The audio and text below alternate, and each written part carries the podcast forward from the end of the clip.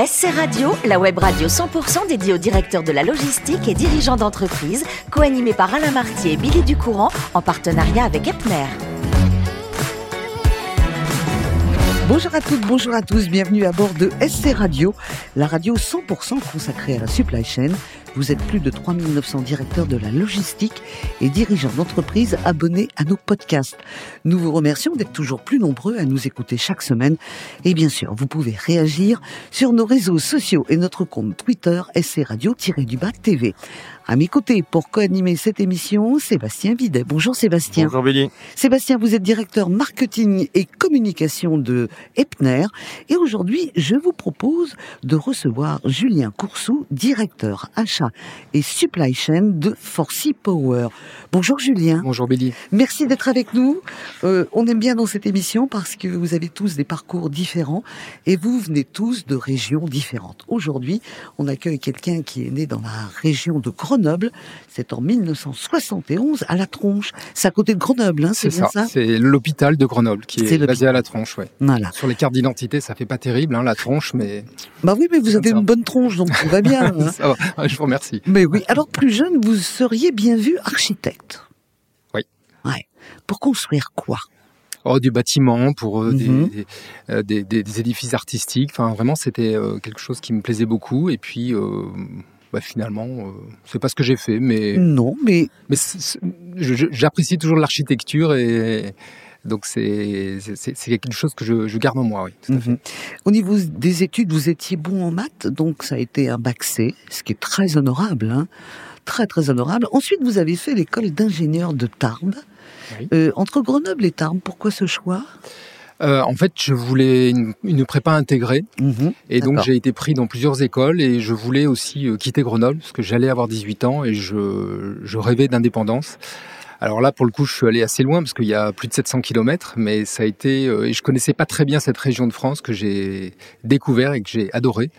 Euh, donc c'est la raison pour laquelle j'ai choisi Tarbes. D'accord. Après euh, cette école d'ingénieur, vous faites l'Institut national des sciences appliquées. Cette fois-ci, on part de l'autre côté, enfin on part pas très loin, on part à Toulouse. C'est ça. Et alors, vous faites aussi un détour, ça c'est incroyable, par l'université d'Ankara en Turquie. Euh, oui, alors en fait, ce qui s'est passé, c'est que j'ai fait un- une coopération. Alors, c'est un service militaire à l'étranger dans le cadre de Schneider Electric. Euh, qui permet de travailler dans une société et à l'étranger. Et donc, moi, j'ai choisi euh, la Turquie où j'étais à Izmir. Et donc, euh, dans le cadre de cette, euh, je, je devais suivre le projet de, de construction d'une usine. Et donc, j'avais affaire à des gens qui ne parlaient euh, bien souvent que turc. Et donc, j'ai pris des cours de turc à Izmir. Euh, donc, c'est pour ça que j'ai pris et ce qui m'a permis de, de discuter avec les gens en dehors de- de- du travail. Et c'est vraiment un peuple adorable et j'ai un, un pays magnifique. Euh, et c'est surtout à cette époque qui était quand même particulièrement euh, par rapport à aujourd'hui. Ouais, Ouais. Alors, vous avez euh, cité Schneider Electric, on va y revenir, parce que vous avez travaillé 14 ans pour eux, et vous avez eu la chance, dans votre parcours, d'aller euh, en Asie, à Taïwan et en Chine, toujours pour Schneider Electric. C'est ça, oui. C'est pas mal ça. Alors ensuite, euh, bah, c'est compliqué les grandes boîtes. Il y a des rachats euh, dans le groupe, donc vous avez fait des allers-retours finalement dans ce groupe sans jamais le quitter. C'est ça. En fait, le groupe m'a poursuivi, c'est-à-dire que j'ai travaillé dans la très haute tension où j'étais euh, commercial, euh, technico-commercial, où je vendais des, disjoncteurs blindés à Taïwan et en Chine. Et au bout de trois ans, euh, suite à des, grèves, voilà, je voulais passer à autre chose. Et donc, je suis allé dans un groupe MGUPS qui fabrique des onduleurs, qui était une entité de Schneider Electric que Schneider Electric a vendu.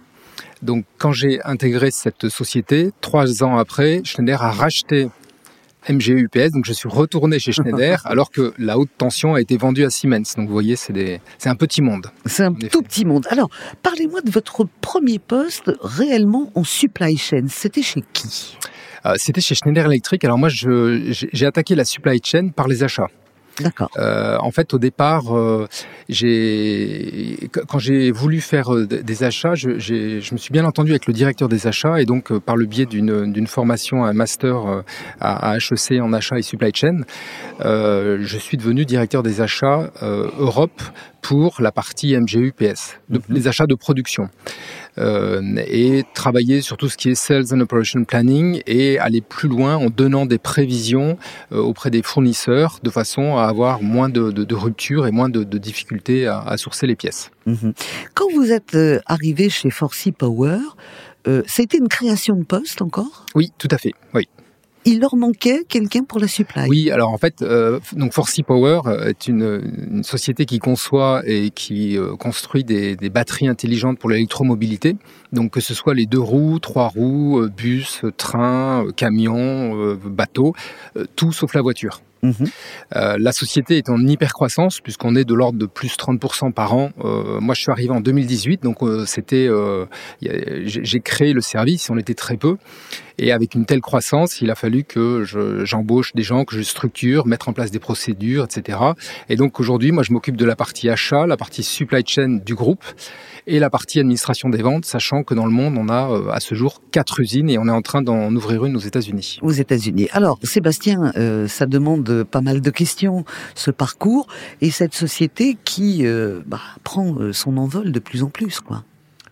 Hmm, c'est clair, la batterie électrique, c'est au cœur des enjeux de transition énergétique euh, mhm. du moment.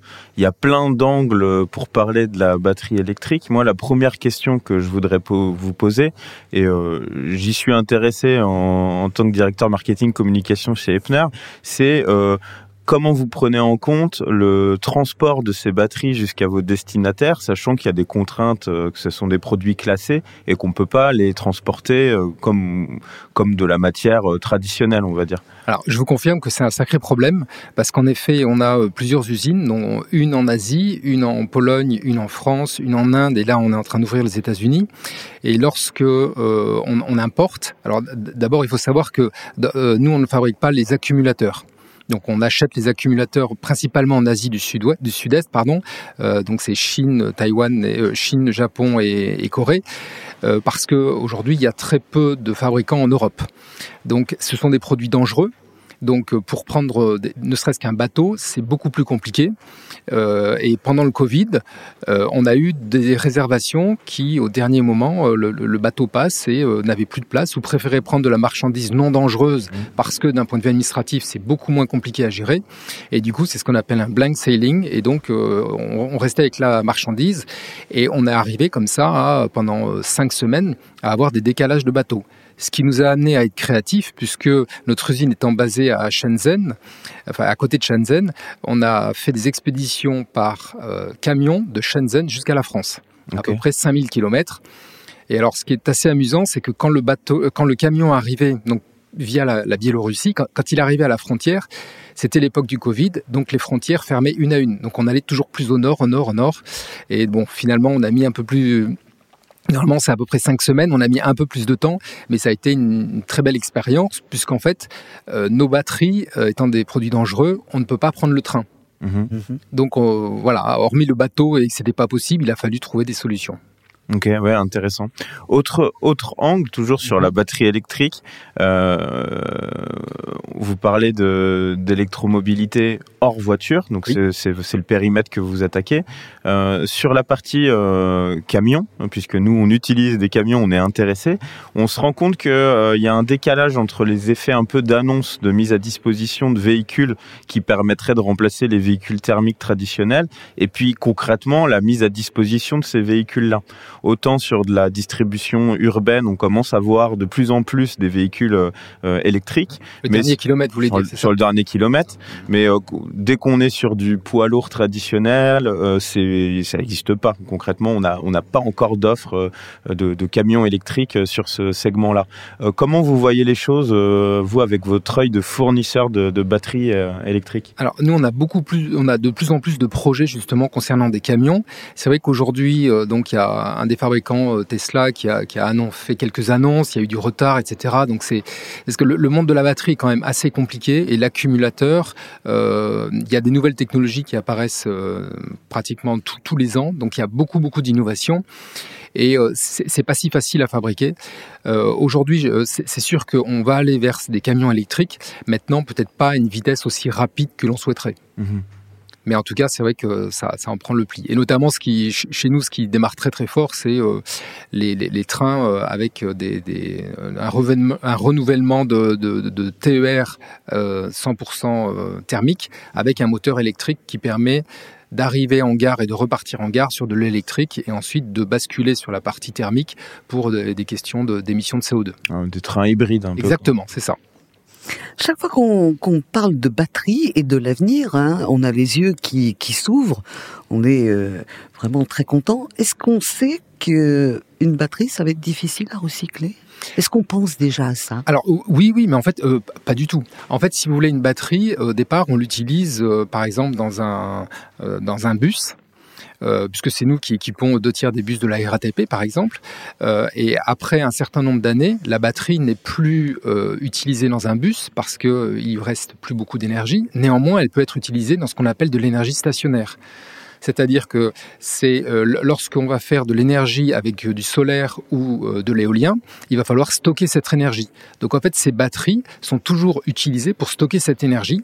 Et quand vraiment elles arrivent en fin de vie, aujourd'hui, il y a des recycleurs qui arrivent à séparer le cobalt, le manganèse, le nickel pour le réintégrer dans la production de nouvelles batteries. Mhm. Alors, il va falloir se dépêcher parce que nous, avec Sébastien, on voudrait prendre un avion électrique. C'est pas pour demain quand même. Alors, ça existe déjà. Les... Ça existe, oui, mais, ils sont tout petits. Bon, pas si peu, ça grossit. Ça grossit. Bon, bah très on bien. On n'en fait pas encore. Peut-être un prochain challenge. Merci Sébastien pour vos questions. On va revenir euh, à vos, euh, votre région d'origine. Julien, quand on est né à côté de Grenoble, je suppose qu'on est un cador sur les pistes. On sait bien skier. Euh, oui, oui. Bah, j'ai commencé petit. presque, je suis né sur des skis. J'ai commencé à 3 ans. Oui, tout à fait. Alors, euh, ski alpin, ski de randonnée, vous continuez à faire de la randonnée? Alors oui, maintenant que j'habite en région parisienne, c'est un peu compliqué, mais c'est vrai qu'en euh, février, à Noël, j'essaie de revenir dans la région pour faire un maximum de ski. Mhm. Alors vous avez été un voyageur, vous nous l'avez dit, hein, je voulais quitter la région de Grenoble, être plus libre, enfin comme on, on l'est tous après nos études. Et à 19 ans, vous avez fait un voyage extraordinaire. Euh, c'était aux États-Unis, vous avez fait la traversée du pays en Greyhound, c'est-à-dire en bus. C'est ça. Et vous, vous l'avez fait généralement quand on est européen, on arrive à l'est et on va à l'ouest. Vous, vous êtes arrivé à l'ouest et vous avez fait Los Angeles, New York. C'est étonnant dans ce sens-là. Qu'est-ce que, pourquoi c'est un voyage qui a été aussi marquant dans votre vie? Alors c'est un voyage qui a été marquant parce que euh, bah, je suis parti avec un ami, euh, qu'on avait notre passe Greyhound pendant cinq semaines où on pouvait euh, l'utiliser à volonté et on savait à peu près où on voulait aller, mais c'est aux, aléas des opportunités, des rencontres euh, que, que on, a fait notre voyage. Et donc on a vraiment rencontré des gens et, et, vu des, des, des, lieux magnifiques. et le fait de voyager en Greyhound, on voit vraiment la vie des Américains telle qu'on peut la voir, j'allais dire dans les films ou la, la vraie vie, parce que quand on visite une, grande ville, euh, souvent on voit pas euh, ce qui se passe dans, dans les campagnes. Là, en fait, on, côtoie des, des, gens euh, qui ont globalement pas beaucoup d'argent, parce que c'est une compagnie qui, qui, qui, est un moyen de transport qui est très peu cher. Et du coup, ça m'a permis, hein, exactement, ça m'a permis de, de voir une autre, une autre vision de l'Amérique, qui est vraiment très intéressante. Alors, en plus, vous êtes passé par le sud. Exactement. Oui. Ça, c'est important. Quel est l'État qui vous a le plus bluffé? Même si vous n'avez fait que le traverser. Hein. Euh, L'État... Euh... Ah, ce que, ce que j'ai beaucoup aimé, bah, c'est New York. Enfin, quand, bah oui, forcément. quand on a 19 ans, c'est absolument euh, incroyable. Mais euh, ce que j'ai beaucoup, beaucoup aimé, c'est aussi euh, les, grands parcs, Bryce Canyon, le, le, Monument Valley. C'est absolument incroyable. Et surtout Monument Valley, où bon, moi je suis fan de BD et j'ai lu les Lucky Luke. Quand on se retrouve bah à Monument Valley, on se dit que ça a réellement existé. Donc c'est magnifique. Mhm.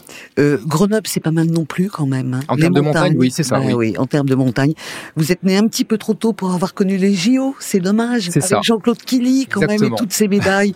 en tous les cas, je vous remercie infiniment, Julien, de nous avoir fait partager vos passions, votre parcours et surtout votre métier. Merci à Sébastien pour ces questions. C'est la fin de ce numéro de SC Radio. Retrouvez toute notre actualité sur nos comptes Twitter et LinkedIn. On se donne rendez-vous mercredi prochain à 14h précise pour une nouvelle émission. De la semaine de SC Radio, une production b2b radio.tv en partenariat avec Epner.